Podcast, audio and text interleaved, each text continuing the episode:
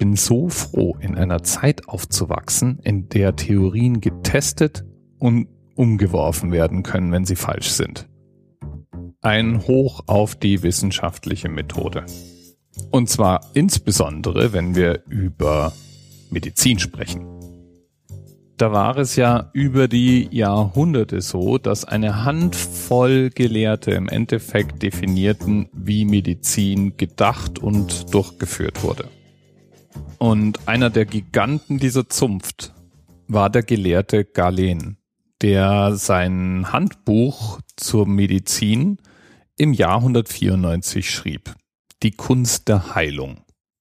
Der Einfluss seiner Schriften reicht bis heute und bis ins 16. Jahrhundert, also 1400 Jahre, war seine Lehre praktisch das Hauptcurriculum an Universitäten, wenn es darum ging zu lernen, wie der menschliche Körper funktioniert, aufgebaut ist und geheilt werden kann.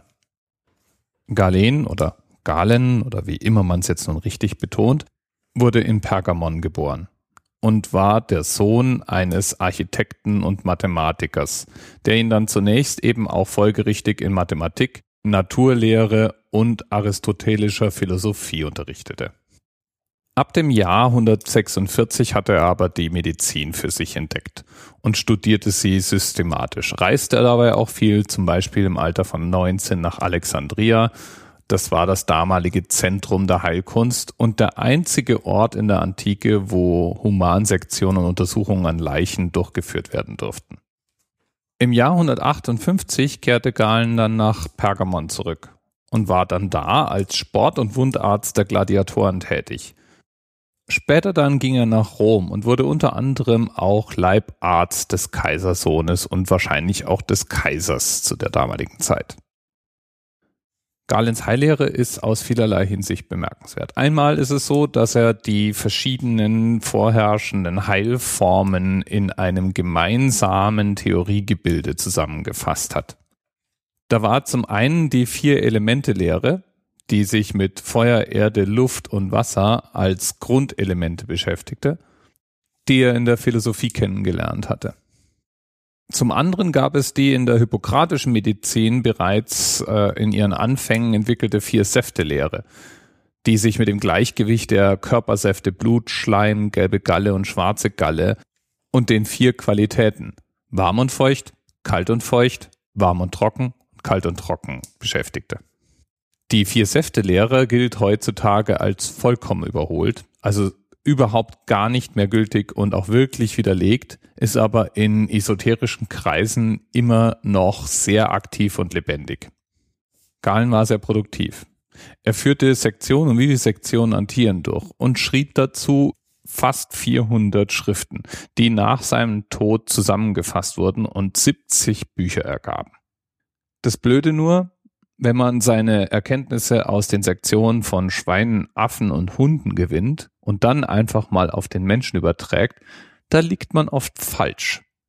Wenn man außerdem 400 Schriften hinterlässt, die 70 Bücher ergeben, plus ein 14-bändiges Standardwerk, dann hält die Nachwelt die eigene Arbeit unter Umständen für vollständig und umfassend. Genau das ist eben in dem Fall auch passiert. Galens Werk war als Grundlage anatomischer Vorlesungen bis ins 18. Jahrhundert hinein im Einsatz. Und seine Erkenntnisse waren als so vollständig angesehen, dass man sie überhaupt nicht hinterfragte und auch nicht prüfte. Wenn dann doch mal bei offenen Stellen an Leichen Abweichungen auftraten, hielt man das für Missbildungen. Zweifel an Galens Lehre gab es aber immer wieder. 1530 kam zum Beispiel Vesalius auf den Gedanken, dass Galen wahrscheinlich nie Menschen seziert hatte. Er äußerte da die Ansicht, man hätte bei einem Metzger mehr über Anatomie lernen können als bei anatomischen Vorlesungen. Dankenswerterweise konnte er selber eigene Sektionen an Menschen durchführen und ergänzte damit dann den Wissensschatz der damaligen Zeit. Das war zwar eine erste Delle in dem Lehrwerk von Galen, aber man muss sich mal vor Augen halten, dass es zu dem Zeitpunkt schon 1300 Jahre geltende Lehrmeinung war. Sowas wird nicht über Nacht abgelöst. Bestenfalls in interessierten Kreisen ergänzt. Aber Galen lag auch nicht überall falsch. So lehrte Galen zum Beispiel zum ersten Mal, dass das Gehirn im Prinzip die Steuerung der gesamten Muskulatur übernimmt. Auch seine Diagnostik hat einen gewissen Wert. Er legte besonderen Wert auf das Messen von Puls und das Betrachten des Urins. Und ja, die Harnschau ist ja bis heute immer noch wichtig. Und einzelne Lehren galten als Lehrmeinungen bis fast in die Neuzeit. So wurde erst im 17. Jahrhundert Galens Vorstellung vom Fluss des Blutes widerlegt. Und sein Krankheitskonzept hatte Bestand bis ins 19. Jahrhundert. Wahnsinn. Das Lebenswerk eines einzelnen Menschen hat Generationen nach ihm über tausend Jahre hinein beeinflusst. Und heute nennt man immerhin noch bestimmte Symptome und einen Mondkrater nach ihm. Schon nicht schlecht so als Lebenswerk. Bis bald. TMRS 10, 9, 8, the experience of 47 individual medical officers. Was hier über die Geheimzahl der Illuminaten steht. Und die 23. Und die 5. Wieso die 5? Die 5 ist die Quersumme von der 23.